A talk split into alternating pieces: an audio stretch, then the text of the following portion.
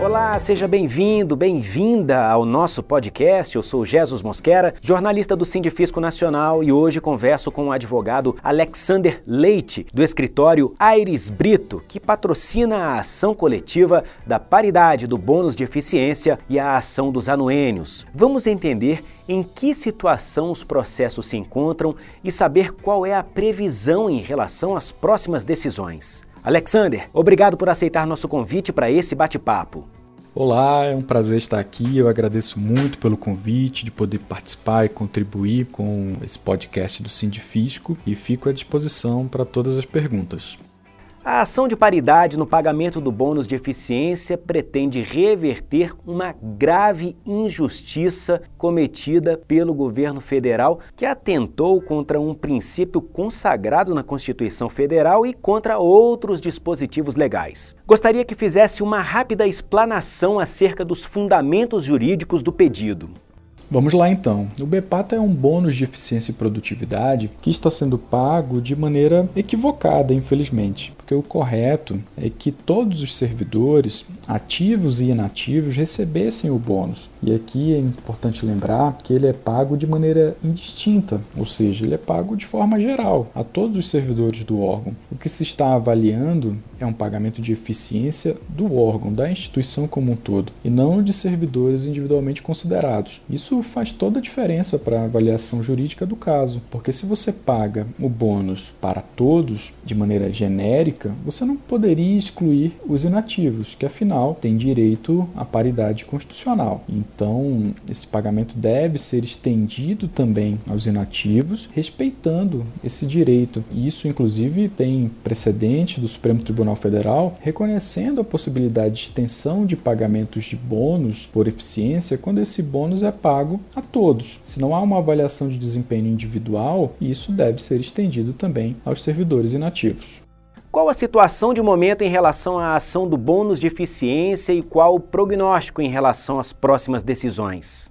Bom, no momento essa ação está pendente de apreciação de apelação que nós apresentamos, uma apelação que se volta contra a fundamentação da sentença que nos foi desfavorável. A avaliação do juízo de primeiro grau foi de que o BEPATA teria um caráter que ele chamou de prolabore faciendo, ou seja, que exigiria uma avaliação de desempenho individual para que isso, como consequência, gerasse um pagamento arbitrado de maneira também individual e seguindo critérios proporcionais ao desempenho daquele servidor individualmente considerado. Então veja que partiu, com todo respeito, de uma premissa fática que não se verifica na realidade, porque o que nós vemos é que o BEPATA está sendo pago de maneira genérica. Então nós estamos levando essa argumentação ao tribunal por meio de apelação, que está atualmente pendente de apreciação pelo desembargador Jamil Rosa, desembargador excelente para apreciação do caso, muito técnico, então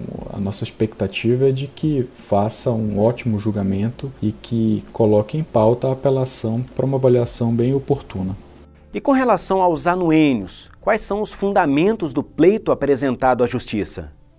A ação dos anuênios também é uma ação absolutamente importante que visa um restabelecimento de vantagens pessoais angariadas por certos servidores ao longo da carreira. Deve ser relembrado que antes do advento do subsídio, muitos servidores tinham essas vantagens pessoais que são chamadas de anuênios e quinquênios, um pagamento que é feito como um plus pelo tempo de serviço. Quando veio o pagamento por subsídio, a remuneração por subsídio, lá em 2008, essas vantagens cessaram. Todo todo mundo passou a receber por subsídio em parcela única. No entanto, agora, com o advento da Lei 13464 em 2017, o pagamento voltou a ser na forma de vencimento, vencimento básico. E ao assim se proceder, deveria ser restabelecida aquela vantagem que o servidor angariou ao longo de tantos anos, porque do contrário, a gente submete certos servidores a um verdadeiro desprestígio, né? já que perderam parcelas de remuneração que foram angariadas e que são legítimas, né, com previsão em lei, corretas. Então, o que se pretende é que o judiciário reconheça que, durante o período em que houve pagamento por subsídio, simplesmente ocorreu uma suspensão desses anuênios e quinquênios, mas não uma exclusão. Então, agora, voltando o pagamento por vencimento, deve voltar também o pagamento dessas vantagens pessoais. Afinal, isso é um direito adquirido pelos servidores ao longo de tantos anos. Qual a sua perspectiva em relação a prazos e ao teor das próximas decisões referentes aos anuênios?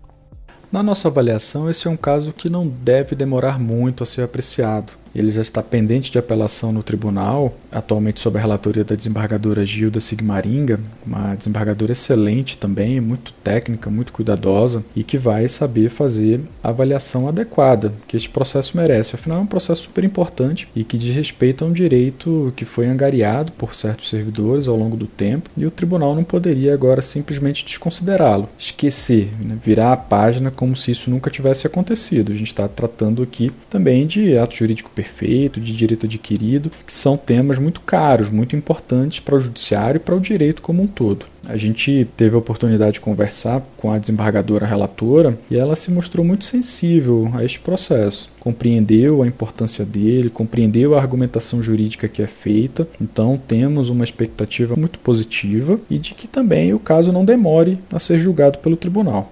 Obrigado pelos esclarecimentos e até uma próxima oportunidade. Eu é que agradeço pela oportunidade de poder fazer esses esclarecimentos, de conversar um pouco sobre esses processos que a gente acompanha com tanto cuidado. Então, agradeço mais uma vez e fico, por óbvio, à disposição de todos sempre que precisarem. Muito obrigado. E obrigado também a você que nos ouviu. Continue acompanhando o podcast do Sindifisco Nacional. Até a próxima. Tchau!